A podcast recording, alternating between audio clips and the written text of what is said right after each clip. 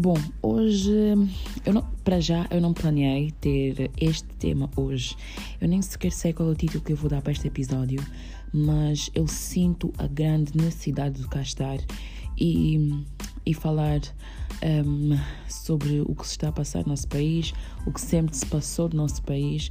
Eu, eu de certa forma, sempre fui muito ligada à política, mas nunca tive Uh, não é coragem, não é também necessidade, mas eu, eu nunca tive um, um, uma determinada, um determinado interesse para falar sobre política ativamente, como uh, da forma que eu falo hoje. Mas um,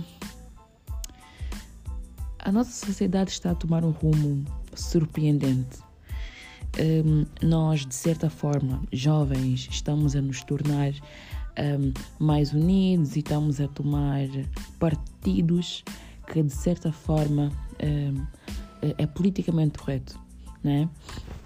Mas uh, nós ainda conseguimos ver pessoas que calam-se diante do que é errado, pessoas que calam-se diante da injustiça.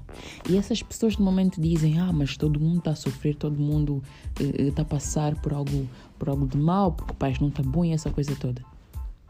Só porque tu experimentas um, uma forma de opressão não significa que, que, que tu deves tomar partido ou ignorar a opressão dos outros. Porque as nossas dores e os nossos traumas não são uma desculpa para ignorar as dores e os traumas dos outros.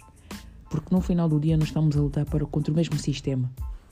E é através do reconhecimento um, de tudo o que se está a passar, é através do reconhecimento de tudo que os nossos irmãos menos privilegiados que nós estão a passar, é que nós vamos tomar uh, partidos e posições surpreendentes e vamos trabalhar arduamente para que, para que possamos nos tornar ativamente cidadãos angolanos. E só desta forma uh, é que nós vamos poder repetir ou reescrever a história do nosso país. Porque no final do dia, não há coisa mais assustadora como opressor que a intenção cultiva organizada. E nós, como jovens, nós, como uh, pessoas um, nós, como cidadãos angolanos, precisamos nos organizar. Porque imagina, qual seria a sensação do opressor em ter todos os olhos zangados voltados contra eles? E é isso que nós precisamos refletir.